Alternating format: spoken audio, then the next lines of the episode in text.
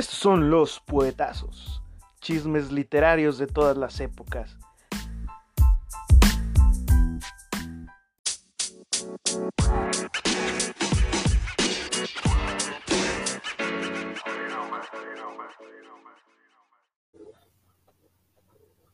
El dandy debe aspirar a ser sublime sin interrupción, debe de vivir y morir ante un espejo. Charles Baudelaire. ¿Y por qué empezamos con esta cita, Dan? Si puedes darnos una explicación tú, que eres el invitado del día de hoy, ¿por qué es que empezamos con una cita de Baudelaire? Pues habla de los dandis, ¿no? Y este es un dandy muy peculiar.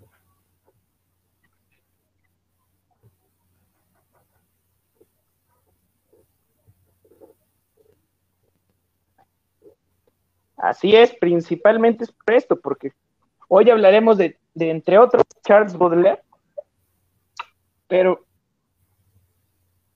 Precisamente por eso, porque es el peculiar eh, cabecilla de los poetas malditos. Eso sí lo dejamos de lado con, con Estefan Magemé, que, que viene siendo el otro papá de los pollitos. Así es. Hoy tenemos como invitado a, a Cristian Giovanni Nuño, mejor conocido. De los creadores de, de las computadoras huelen el miedo y de los, los celulares marcan cuando no deben marcar. Tenemos las camionetas se conectan a Bluetooth cuando no deben conectarse a Bluetooth. ¿no? Seguramente automática. Así es. Este, bueno, eh, como decía, eh, eh, tenemos hoy como invitado a Dan Cienfuegos o Dan Sin Llamitas, como te llamaron. Sí, eso lo, lo quería decir, pero no, no sabía si decirlo así de otra forma. Porque usó más términos. Eres estudiante de sexto. Sí, tuvieron Ujú. su- Chale. Eh, de, de estas cosas que da la vida, ¿no? Para, para reírse un rato, ¿no? Mira, ahí va la anécdota. Lo que pasa es que me puse el Cienfuegos por el, el personaje precisamente de Carlos Fuentes de, de La región más transparente, de Cienfuegos, que viene siendo pues esta dualidad entre lo hispánico y lo, lo mexicano. Entonces, Itzca Cienfuegos, y me gustó mucho, mucho el nombre. Y bueno, por eso me puse el Cienfuegos. Pero lo curioso es que ese apellido es en este pueblo tapatío bastante icónico porque pertenece nada más y nada menos que a la familia del señor Lagrimita. Ah, sí, cierto. Entonces todos me dicen, ah, mira, es que él te enseñó, ¿no? A, a pintarte, ¿verdad? Que eres un payasito.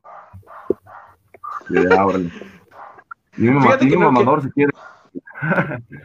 Fíjate que no, que sí, sí sabía el apellido de, de Lagrimita y de, obviamente de Costel, pero no lo, no lo vinculaba hasta ahorita que lo mencionas. Sí, sí, ya, ya, ya le aguanté la carrilla. Qué, qué- qué qué curioso, qué curioso. Estudiante de sexto semestre de letras hispánicas. ¿Qué dices hasta ahora de la carrera? École, como diría nuestro buen amigo Juan Rulfo. Pues ya medio camino, ¿no? Que, que ni a medio camino, porque es un decir, ¿no? El hecho de que vayamos en cierto semestre cuando no es así. Ciertamente, pues uno va en treceavo con materias de sexto, séptimo, octavo, noveno, décimo, claro está. Este, Es como, voy a crear un apelativo para este aspecto, para esta circunstancia. Es tarzaniano, porque si no soy mono ni un pez, entonces ¿quién soy yo? ¿A dónde pertenezco? Me- claro que sí. Sí, es, es, es de estas cosas extrañas que pasan en esta carrera, en esta carrera llamada letras. Poeta frustrado de bar con de poeta frustrado de bar con, des- con depresión postpanqueta, disque de a de veras. Es que era de veras. Es- A veces sí es de veras, a veces no. Esta está buena, esta, esta, esta descripción de poeta frustrado de bar está, está potente, ¿eh? está, está bárbara. Top model vistiendo ropa de abuelito. Todo modo, diciendo Top- ropa de abuelita, sí. Es, es, es interesante porque pues últimamente está volviendo, ¿no? Está volviendo esta moda medio sesentera, setentera, ochentera, noventera. Sí, vintage. De, pues, vintage. La ropa de bazar, ¿no? Claro, esta reutilización en contra, en contra del fast fashion, ¿no? Es el punk, ¿no? De ahora, ¿no? Cuando antes eran los, las botas Dr. Martens, pues ahora no es básicamente usar la ropa hippie. Usar, usar la ropa que te puedes encontrar en la paca, diría yo. Bueno, en tu caso es una ropa. No, no, no, no, no considero que sea ropa de paca. De hecho, tú te vistes muy bien desde mi perspectiva, ¿eh? Ah, muchas gracias, muchas gracias. Elegantioso, me dijeron por ahí. no, no llego a eso. Quien se viste bien es Juanjo Reola, por ejemplo. Ahí sí que tú digas, no, este hombre hace la diferencia en cuanto llega. No, yo no tengo nada que ver con eso, simplemente en cositas interesantes ahí, arrumbadas, y digo, mira, no lo va a hacer tu abuelo, pues yo sí. Dicen que era interesante ver llegar a, Reolas bajándose de su moto, ahí en, de hecho ahí en, en el edificio de letras, sabe, a mí nunca me tocó, pues, esto, estamos hablando de los noventas.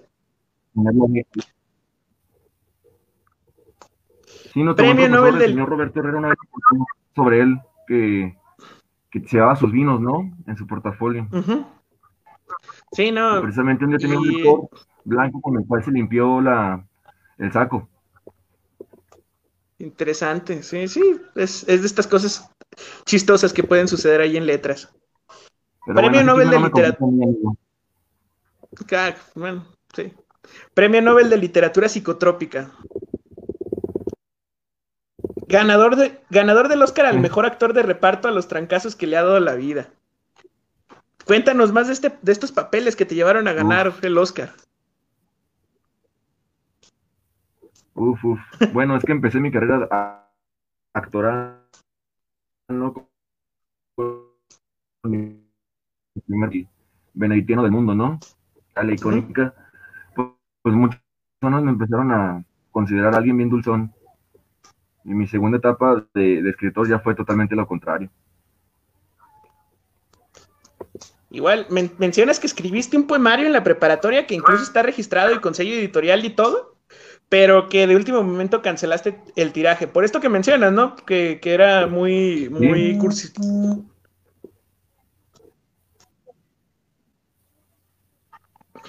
Sí, así es, lo cancelé de último momento, como te digo, el libro era muy cursi, muy dulzón, muy Juan Rulfo cuando escribió su libro. No me quiero comparar con él, no, no soy mamador, espera. Pero ya ves que dijo que era una basura, ¿no? bueno, me siento como él, simplemente es una identificación, o sea, también lo sentí como que no, es una basura, amigo. Era muy temprano cuando decidí registrarlo.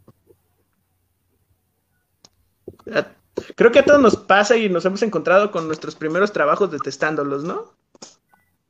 Definitivamente esa cuestión del artista que, siempre detesta lo que hacía al principio, pero que mucha gente lo toma como hasta incluso de culto, ¿no? Ya ves que es bien difícil conseguir los poemarios, por ejemplo, de, de Lorca, ¿no? El, el, el, de la mariposa, el maleficio de la mariposa, me parece que se llama. O, o por ejemplo, el de Pellicer, ¿no? Que es como algo del agua, hablaba totalmente de, la playa y de, lo acuático. No recuerdo cómo se llama el poemario, pero también es como de culto. Muy bien. Bueno, pues empezamos con el tema que nos atañe el día de hoy, que es el, tema de, de, los poetas malditos franceses. Empecemos hablando de lo que estaba atravesando Francia en ese momento en el que nacen estos poetas malditos. Francia viene de una serie de guerras civiles bastante sangrientas fueron más o menos unos 200 años de guerras civiles en que, en que pues era, vaya, era pelearte con tu amigo por cuestiones políticas y en los que se terminaban, en los que se terminaba en la guillotina por cualquier razón. Fue, fue, es, es lo que muchos dicen la dictadura de la libertad. Y vaya libertad, ¿eh? porque mucha gente se volvió lo que fue gracias a esa dictadura y la rebeldía surgió como una, como una manera de autoexpresión. Sí, tenemos, tenemos uno de los primeros ejemplos en, en Víctor Hugo, ¿no?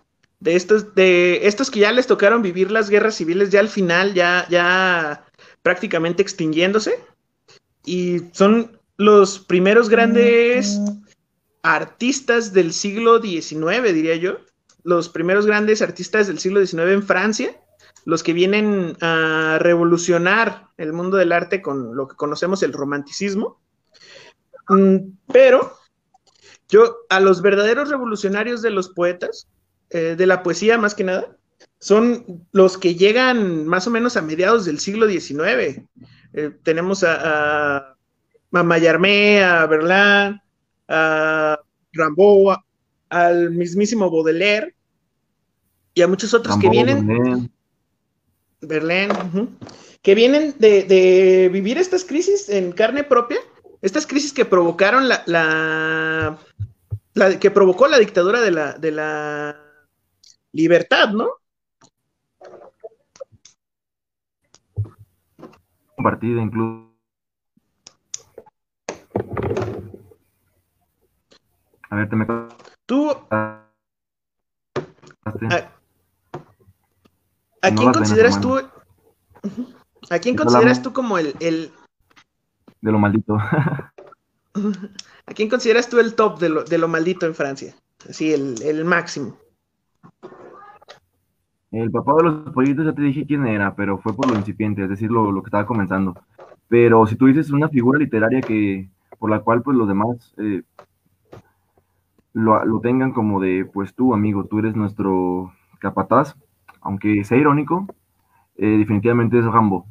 Creo que de ellos es como definitivamente el que revolucionó eh, la forma moderna de, de la figura del poeta maldito. Creo que le dio ese, digamos, eh, eh, estatus, estereotipo, ¿no? De lo que viene siendo hasta la fecha alguien que empieza con una tendencia autode- autodestructiva. Y tú, me imagino que has, leído muchos de sus poemas, en este caso, de, de. Es- más o menos, cuéntanos sobre qué giran, sobre qué versan los poemas de, de Rimbaud.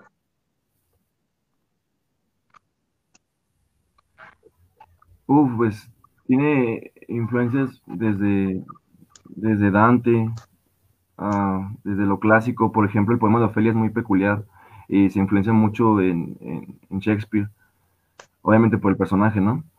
Pero retomando esos temas, no solamente habla de, de- lo clásico, ¿no? Y, en este caso de, de otras vanguardias, sino que innova a través de pro- su propia retórica. Por ejemplo, la, la sinestesia es como un tópico muy recurrente en él, ¿no? La asociación de los colores con los sonidos y esta musicalidad no simbolista es bien, bien, bien peculiar en ellos. Pero estaba como muy bonito, ¿no? Porque hace cuenta que, que tú escuchas que menciona el amarillo, por ejemplo, y el amarillo hace como que todo está chillón y, y de que me duele la vida y así. Esa es la idea de, de Gambo al utilizar la, la sinestesia, que es uno de sus recursos muy recurrentes. Eh, pero bueno, tiene más tópicos. Eh, te puede hablar incluso de, del sufrimiento, de la muerte. Es muy versátil, pero se puede decir mucho de él. Al- algo, algo que es interesante en los poetas malditos es, es su vida en sí, que era un- una vida de sufrimiento, ¿no? Puedes, ¿tienes alguna anécdota de, tienes alguna anécdota de Rambo? ¿Tienes algo, Uh, algo peculiar? Yo, yo, por ejemplo, yo, por ejemplo, en este momento tengo una anécdota de Rambo, pero es sobre Sylvester Stallone. ah, caray, ah, caray. Esa no me la sé, a ver, cuéntamela. ¿Cómo que tiene que ver Es- con, con él? Cierto, cierto profesor, este, estábamos en, en segundo semestre, cierto profesor de repente empezó a hablar sobre los poetas malditos franceses y dijo algo así como, sí, hablamos de Rambo, sí, Rambo, no el de las películas de guerra, Rambo el poeta francés. Ah, ya te entendí, ya te entendí. Ay, que. Sí, no, no Pues, quiero pues, quemar al Obviamente, ¿no? Es bien prácticamente idéntico. no quiero, no quiero, no quiero echar de cabeza al profesor que, que- que hizo ese chistorete, pero saludos Roberto Herrera. Justamente que lo estaba mencionando hace rato. No, es que él es buenísimo para contarnos anécdotas literarias, amigo. Sí, claro. Pero fíjate que Una- tengo chismes. Va, empezamos con el chisme. Pues mira, eh, el que más conozco el que se saben todos, pues es que su propia vida es chisme, hermano. O sea, ¿qué te puedo decir? Le bajó la esposa a, a, a Berlín. Desde ahí empezamos con, con el argüende. Uy. ¿Cómo estuvo eso de, de la, de la bajada de esposa? Pues mira, todo empieza cuando Gambó se empieza a dar cuenta que, pues que existe un círculo, ¿no? Literario allí en, Francia, ¿no? Que son los parnasianos. Entonces dice, ah, muy bien, muy bien, yo quiero ser como ellos, pero estoy muy chiquito, no puedo, ¿no? Me tengo que meter eh, de a poco, ¿no? Debo, debo tener como mi palanca, ¿no? Este, acudir, no solamente por acudir, sino que vean lo que estoy haciendo y me consideren uno de ellos. Entonces, pues decide mantener una correspondencia epistolar con, con, con Verlaine, y ahí es donde le manda el primer poema, este, este de, del barco ebrio. El barco ebrio, bien, bien singular, porque este poema habla de, de un barco que se embriaga con el agua y tiene muchas vivencias, y es la, la, la prosopopeya de, eh, de un barco, ¿no? Que tiene que cobra vida, y está bien interesante. Pero bueno, fue muy genial ese poema, por algo lo escogió, yo creo que por eso, porque es muy singular. Se lo manda a Berlín, Berlín desde su casita dice, ay, güey, este niño es, es bien precoz, ¿no? O sea, escribe como si tuviera 40, 50, o sea, toda una trayectoria, ¿no? Y bueno, total que lo manda a llamar a su casa y dice, ah, tú eres el niño que me mandó el poema, ¿no?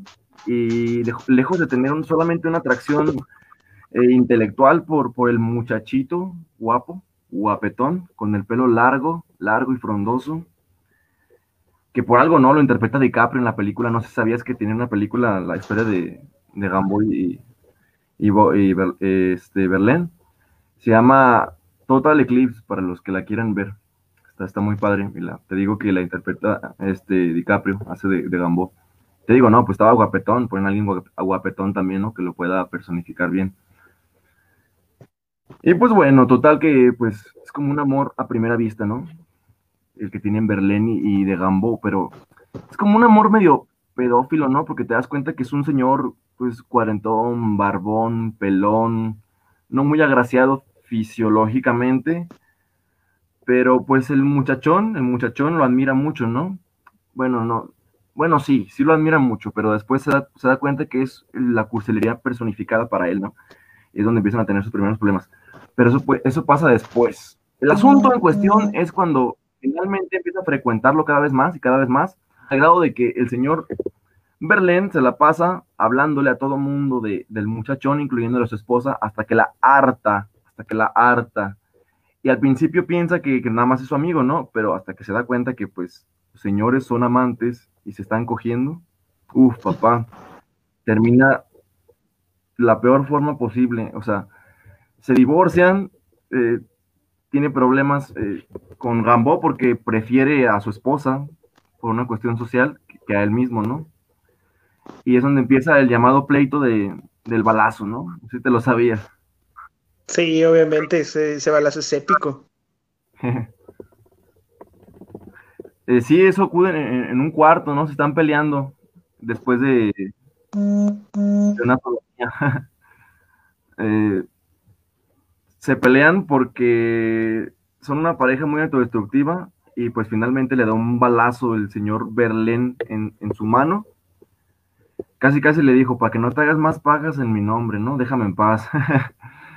y después de eso, pues, pues se va a la cárcel. Se va a la cárcel el, el señor Berlín y tiene una condena. Rambo es el claro ejemplo, es el claro ejemplo de, de muere joven y deja un bonito cadáver, ¿no? Bueno, pero eso ya está más rockstar, ¿no? Eso ya es de sí mismo, ¿no? Destruyete joven, ¿no? Vive, vive pronto y muere joven, como dirían los, los punks de los setentas. Y no, ese no fue el, el, el modus vivendi de Gambo. Ciertamente se destruyó a través de otra cosa, a través de trabajar como negro. Literalmente, literalmente. Sí. Es- Sí, literalmente, porque se fue a, a Etiopía a trabajar traficando armas. Muere, muere muy joven, ¿no? Muere de 37 años. Sí, sí, sí, joven. Y por un, por un cáncer que se le fue yendo, incluso pierde la, la pierna, ¿no?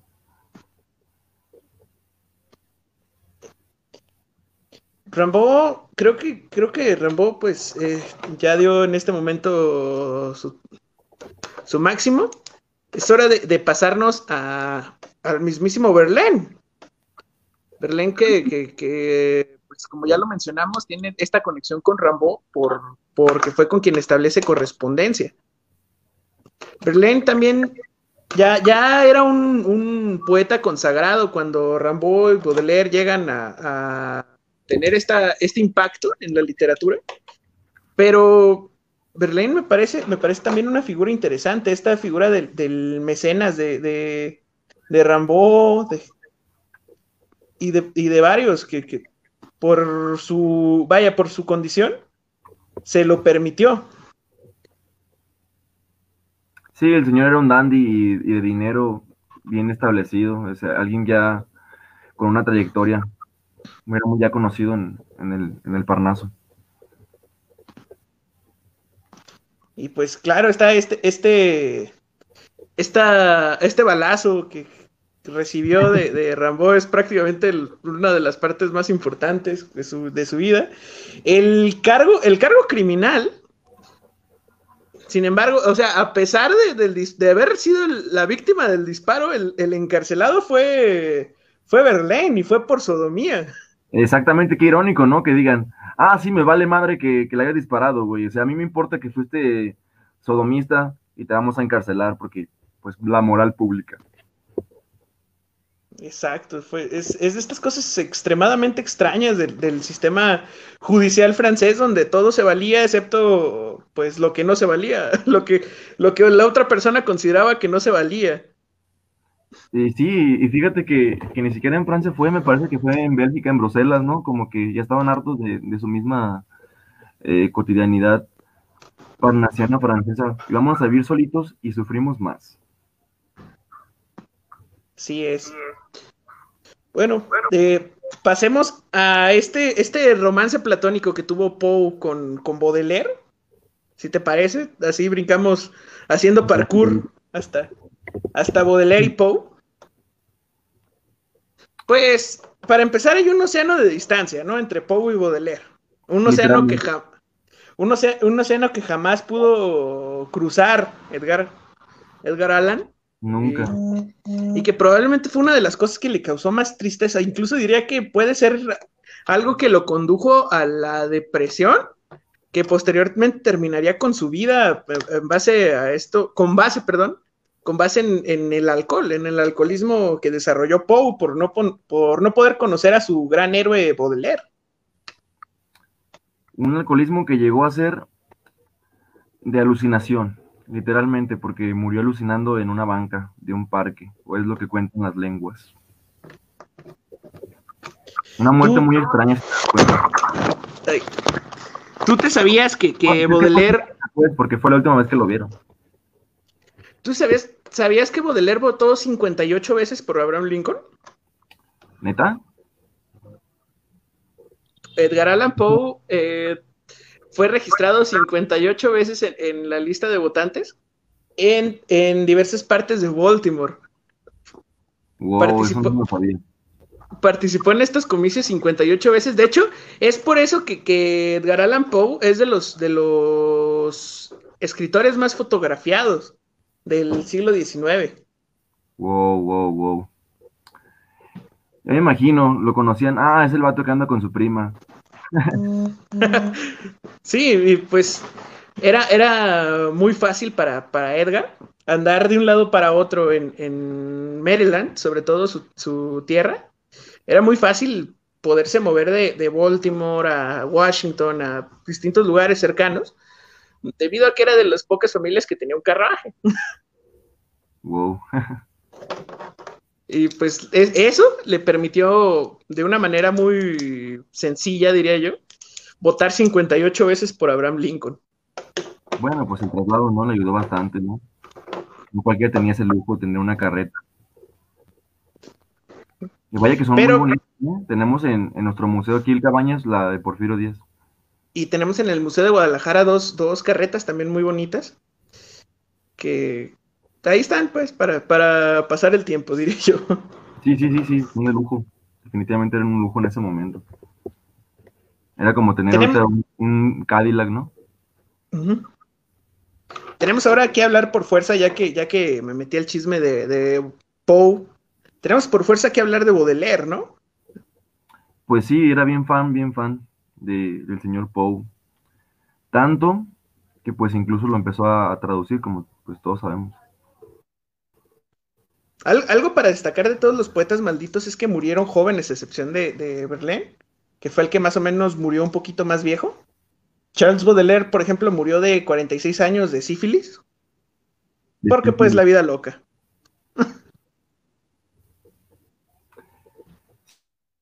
Sí, andaba de, de pito loco también. Tenía sus amantes prostitutas y, muy singulares, por cierto. Una chica tenía el cabello naranja, incluso. Tiene incluso un poema que habla sobre sus cabellos. A ver si lo, a ver si lo puedo encontrar. Estaba muy padre. Sí, no, y es, es muy similar, de hecho, de hecho, la, la vida de Baudelaire y la vida de Gustavo Adolfo Becker, hasta cierto punto.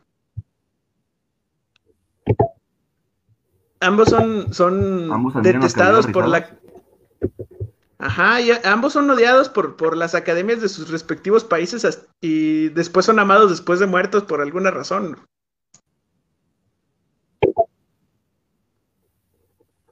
En, en el Pues caso de Becker, son- porque... Son cabecillas de, de sus movimientos respectivos. En, en el caso de Becker es odiado por porque para según los cánones del tiempo eh, su poesía no valía. Su poesía era, era algo así como de ah mira es el Becker déjalo y Baudelaire Es era el de, romanticón. ah mira ah mira es el, es el Baudelaire. Este, este va a hablar gacho no lo dejen hablar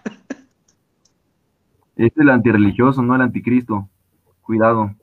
Este, este va a despotricar bonito contra. Adelante. El poema se llama La cabellera. Está muy interesante. Te voy a leer nada más los primeros versos para que veas cómo hablaba. Oh vellón que rizándose bajó hacia la cintura, oh bucles, oh perfume cargado de indolencia, éxtasis porque broten en esta oscura alcoba los recuerdos dormidos en esta cabellera. La quiero hoy agitar, cual si un pañuelo fuese. Te digo que le encantaba su cabello. Y él no, por supuesto, no, ni el de Becker, que por cierto era con bucles de su chica.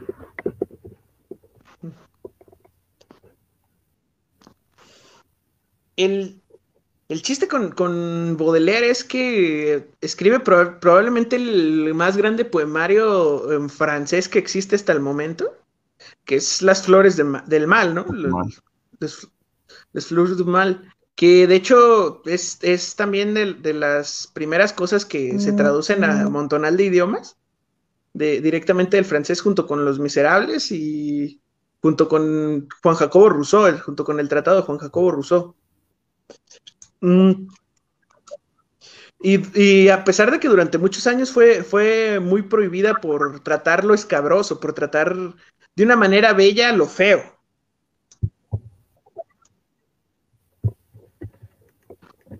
Es también piedra la angular, crítica, ¿no? de-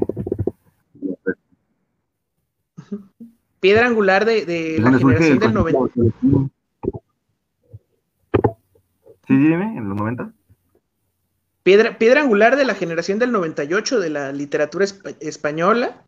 Piedra angular también de la, de la literatura del 27, también de, española. Fue prácticamente el que inspiró a, García Lorca para escribir este poeta en Nueva York.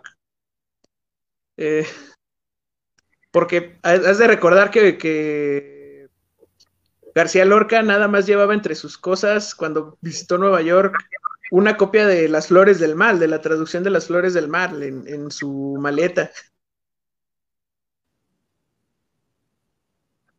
Ah, no, no sabía. Cuéntame, cuéntame. Pues era, era muy poco lo que cargaba Federico García Lorca, en, esta visita a Nueva York, que, según él iba a ser breve, pero termina siendo de casi un año, y prácticamente lo único que se llevó de España era una copia de, las flores del mal y uno y otra ropa para poder aguantar el frío. Wow. Y de hecho se termina regresando de Nueva York por el frío. le preguntaron, ¿no? Si te va a hacer una isla de... ¿Qué te vas a llevar? Y dice, ah, pues un libro de, del maestro de lo tétrico y del mal, señor Baudelaire. Pero no es lo tétrico, más bien como que sus poemas se vuelven un poquito de miedo, ¿no? Por, por, por lo escabroso que son. Y por eso precisamente lo comparan con Poe. De hecho, después de que sacó Las Flores del Mal, mucha gente estaba diciendo en aquel entonces que, le copiaba a Poe. Y eso fue como su, su, martirio. a traducirlo, ¿no? O sea, lo tradujo tanto que se le empezó a pegar lo, lo, lo, lo de Poe, pero nunca lo copió en, absoluto, solamente la gente lo asociaba a Poe. De hecho, es, muy entretenido esto porque Poe fue más leído en Francia que en Estados Unidos en, en su época de vida.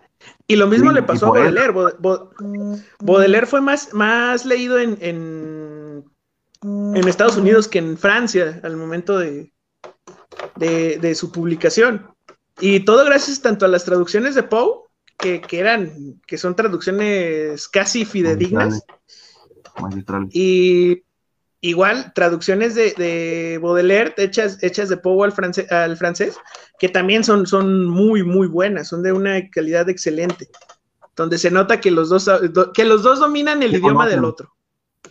Se conocen. De hecho, el mismo, el mismo Baudelaire dice de, de Poe que él piensa como él y es como él. Dijo en una de sus cartas que incluso él antes de conocerlo ya se comportaba como él. Son como esos amigos que no se conocen nunca, pero que sabes que tienen todo en común. Y es bien irónico porque gracias a, a Poe, a Baudelaire le empezó a ir bien porque pues era una persona no adinerada como, como otros de su generación, ¿no? Él, no, él veía muy precariamente. Y después de que lo empezó a traducir, wow, el señor empezó a recibir un, un buen financiamiento. Una, cita que me gusta de Baudelaire es, sobre su fanatismo a, ciertas prácticas, en este caso a las prácticas de contratar sexo. Ah, hay un invencible gusto por la prostitución en el corazón del hombre, del cual procede su miedo a la soledad. Quiere ser dos, pero el genio quiere ser uno. Es este temor a la soledad la necesidad de perderse uno mismo en la carne externa, lo que el hombre noblemente llama la necesidad de amar. Wow, qué intenso. Y así es como, como eh, Baudelaire este, justifica su, su vaya, su manía. Sí. Sus ganas de coger. Exacto. Y, y, de sentir al mismo tiempo ternura y romance por la persona a la, que se coge, básicamente. El señor era un romántico con sus prostitutas. De hecho, también, también menciona, menciona algo así sobre, sobre el matrimonio. Incapaz de suprimir el amor, la iglesia quiso al menos desinfectarlo y creó el matrimonio. Fuertes críticas a la iglesia. Digo, por algo no lo querían. Sí, sus grandes obras en este caso fueron Las Flores del Mal, ya, ya de todos conocidos. Paraísos eh, artificiales también. Paraísos artificiales. Pequeños poemas en prosa o Spleen de París, como también es llamado este y los despojos. Pero pues también tenemos, tenemos sus traducciones, por ejemplo, de Arthur Gordon Pym, su traducción del Cuervo y su traducción de Corazón del Ator, que de hecho es interesante porque Corazón del Ator eh, es una obra muy leída en, en, inglés y en francés, pero al español nos llegan reminiscencias de él, o sea, prácticamente hay muy poco. Creo que solo se ha traducido una vez y no, no dio para volverlo a editar. Sí, ya ni el cover de Soda Stereo, ¿no? Ajá. Sí, hay, una canción que se basa en esto. Sí, de hecho, Corazón de la Torre. Está muy buena, muy buena. Y Pues Los me parece interesante. Son muy prestigiosos. Son muy prestigiosos. Son tan prestigiosos incluso que hasta la Rosa de Guadalupe les dedicó un capítulo. Wow. No como tal, no como tal. O sea, el capítulo no habla, no habla de los malditos en absoluto. Habla de dos muchachones académicos, no, preparatorianos, ¿cuál académicos? Preparatorianos que, que ciertamente le ponen a su, a su grupo del, eh, delictivo los poetas malditos. Pero viene siendo como eh, pues dos anarquistas con pistolas que, que disparan a todos lados. Estilo de hecho, literalmente aparece la canción de Pumpkin Kids. Y da como cierto cringe ver ese capítulo, pero, pero no sé por qué decidieron poner los poetas malditos. y- e incluso aparece la imagen en su computadora cuando están designando el nombre y todo, y ahí aparece. Y yo digo, wow, vaya hasta dónde llegaron mis poetas malditos, hasta Televisa. Pues es, es algo muy sabido, ¿no? Que, que Televisa es, es un gran, un ávido lector de, de- de obras clásicas para ponerle el nombre a sus capítulos de, de La Rosa de Guadalupe, ¿no?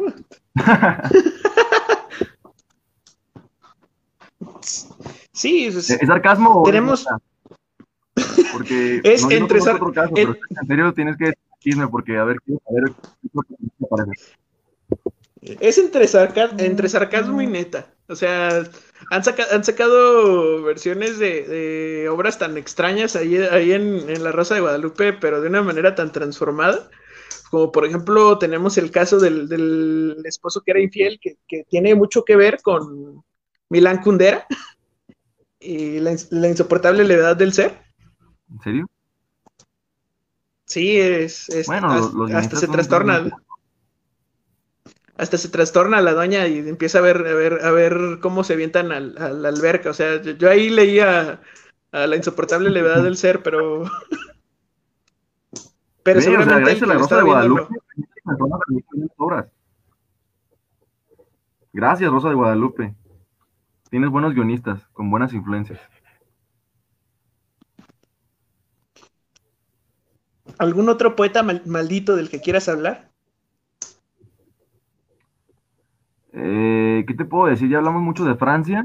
No sé hasta qué punto se pueda permitir hablar de poeta maldito después de, de esa etapa, de esa consigna. Porque como sabrás, eh, el designio de poeta maldito lo, lo pone Verlaine en su libro, ¿no? Que publica, en el cual se, autodenomina así y de- de- denomina así a sus confraternos que, que sale pues en, a finales de- del siglo XIX, ¿no? Como en el 88 del, de ese siglo. Entonces ya hay mucho tiempo de por medio de, desde ahí para acá, donde la figura del poeta maldito pues se ha ido e- evolucionando. Sí, no sé hasta no, qué punto este, nos podemos permitir hablar de poeta maldito hasta, no- hasta nuestros tiempos. Hem- Hemos visto muchas autodenominaciones de poeta maldito, ¿no? Eh, tenemos el caso de, de alguien muy reciente, un chileno pues magistral en su escritura, Roberto Bolaño. Por todo el año, ¿no? Roberto Bolaño, que, que hizo la mayor, la mayor parte de sus obras aquí en México. eh, que- y que tuvo su, su mini grupo de poetas malditos latinoamericanos. Eh, esta, esta inspi- Moralista. esta inspiración. Sí, esta, esta inspiración que se compartía entre, entre pues, Roberto Bolaño, Mario Santiago Papasquiaro, que de hecho es, es uno de los temas de, de un capítulo a futuro. Ahí, eh, es- en este capítulo está contemplado un compañero no solo de la universidad, sino también de la prepa. Y bueno, pues tú, tú háblanos de la designación, de la autodesignación que muchos han, han tenido de poeta maldito, si gustas. Híjole, mano, pues se ha, se ha vuelto muy cliché, ¿eh? hasta el grado de que el poeta maldito, pues es alguien que se va a un bar a beber o se droga y por ahí tiene sus asuntos psicotrópicos. En términos coloquiales, le llama- llamaríamos marihuana.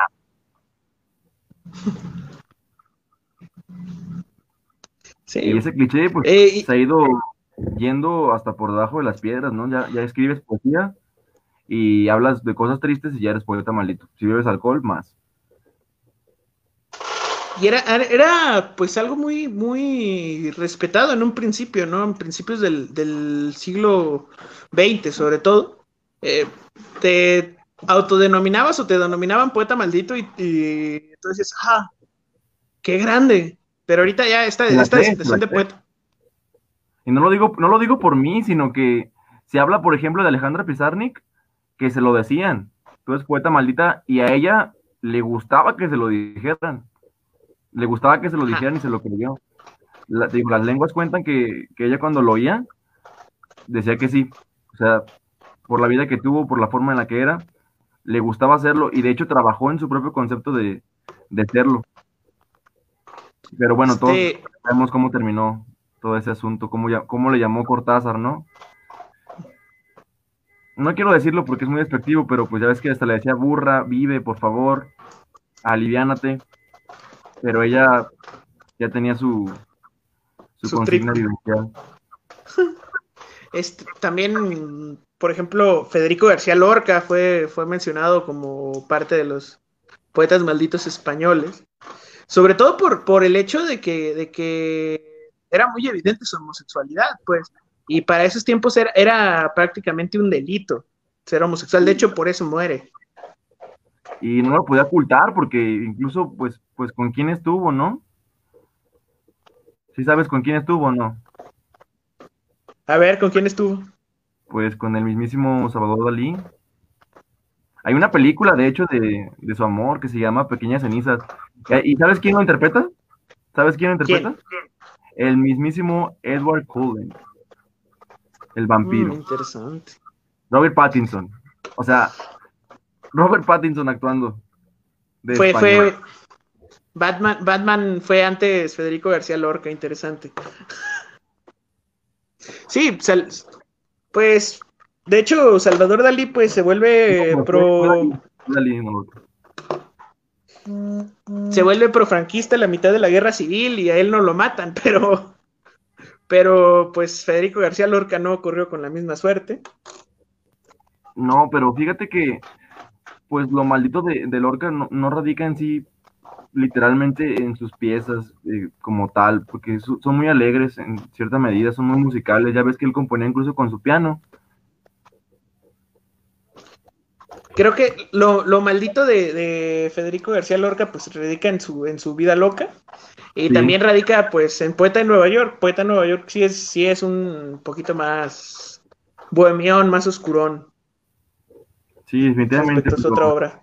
No es como si fuera de los primeros al mencionar poeta maldito, ¿no? Piensas más, incluso en Bukowski, antes que él. Pero Bukowski sí lo confunden mucho con los malditos. Fíjate que les preguntas, oye, ¿quién conoce a los poetas malditos? Te dicen, ah, sí, Bukowski. Y es como que hay que especificarles que son dos generaciones bien diferentes, ¿no? Incluso ni siquiera pertenece a, a los beatniks. Muchos lo asocian Oh. también a los beatniks con los malditos. Y es, y es algo que, que hace bien, ¿no? Este, explicarle a la gente que Bukowski, pues, no es un maldito porque no nació en Francia en, en el siglo XIX. Sin embargo, No. pues sí hereda, sí, sí hereda mucho, mucho estas cosas. Aunque ya mucho más crudas y mucho más digeridas para el lector. la literatura sucia. Y pues bueno, es otro, otro contexto histórico. Eh, un siglo después, eh, un modus vivendi muy diferente, a pesar de que el señor es un alcohólico. O sea, el señor tenía una, una cosa muy, muy personal contra la marihuana, no sé si sabías. Incluso hay entrevistas donde él dice, no, es que los que fuman marihuana se trastornan y quedan como loquitos. Él no le gustaba la marihuana, decía que estaban loquitos y que la gente se trastornaba cuando fumaba mota. O sea, él, su alcohol, me lo respetas y la marihuana, mira, papá, te vas a morir casi, casi. Pero de locura, Sí. te vas a volver loquito. Te vas a, te vas a acabar las neuronas fumando mota. Lo cual es muy curioso también por, por las razones por las que murió, pues, Bukowski y cómo murió. Este, Bueno, pero fumando mota no fue. fumando mota no fue eso, es- eso es muy, muy simpático. Murió prácticamente por el alcohol. Este, Sería muy eh, icónico que, que, que hubiera tenido una paleteada, ¿no? Sí, no, hubiera, Así hubiera sido, la- hubiera sido maravilloso en, en esta lógica de los posibles narrativos que, que que por alguna razón Bukowski haya agarrado un muffin mágico, no sé, un brownie mágico. Uh, si lo hubiera tocado, ¿no? Uf. Y que le hubiera tocado, sí, exactamente. Un, un brownie mágico de Marguerite Durán, no sé, algo así. Estaría interesante. No, esos muffins mágicos tan potentes, ¿eh? Sí, son, son paleteros, son paleteros. Bien trucha, porque con una mordita incluso ya tienes para empezar. Son desmedidos. Te puedes volver poeta maldito si los consumes. Pero bueno, pues, si hablamos de, de posmodernos pachecos, tenemos a Pachekowski. Señor Jodorowsky, ese sí, para que veas, ese sí es un, es un pacheco. ay, con, con Jodorowsky, con Jodorowsky, no, te- te- tengo, tengo pila para rato con Jodorowsky, ¿eh? Eso, eso de la lectura de, la, de las arrugas anales está interesante. Caray, bueno, eso da para, para mucho que decir, hermano, no, no quiero saber mucho al respecto. Estamos hablando de los malditos, no estamos hablando, bueno, hablamos ya de sodomía, ¿no?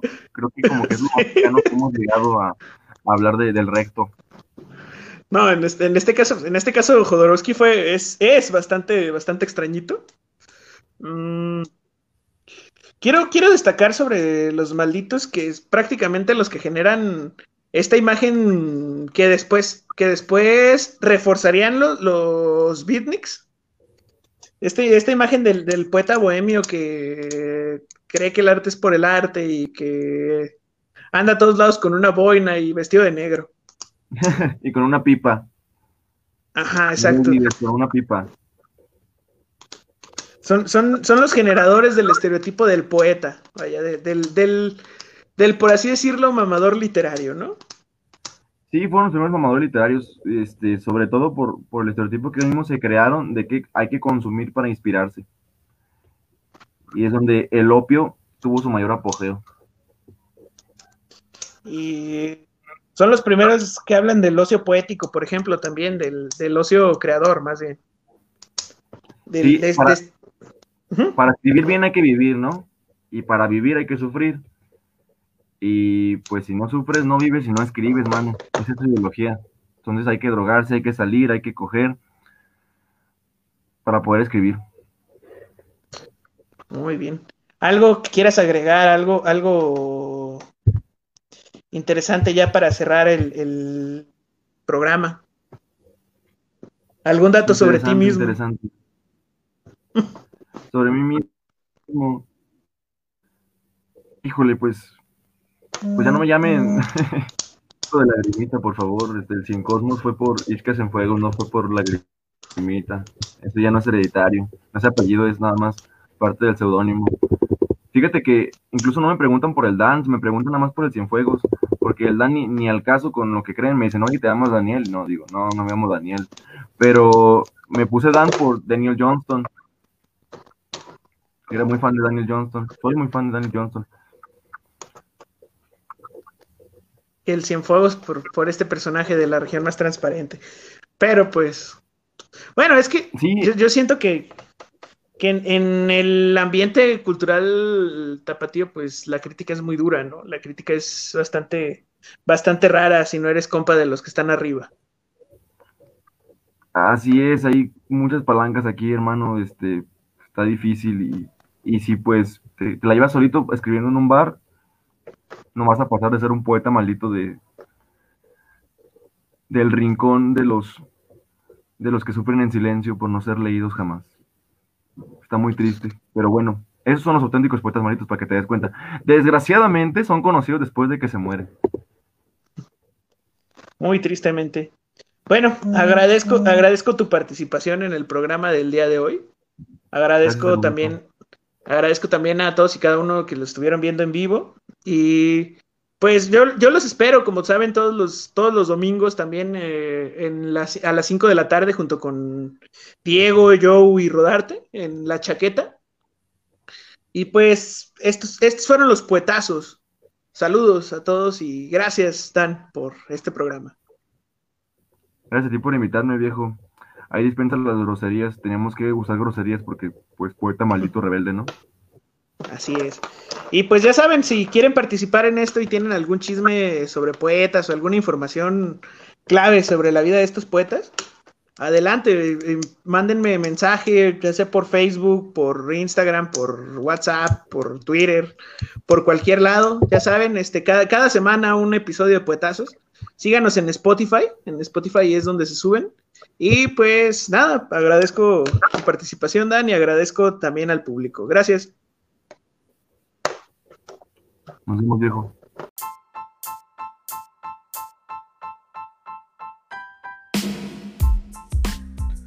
Puetazos, producción de La Chaqueta Productions.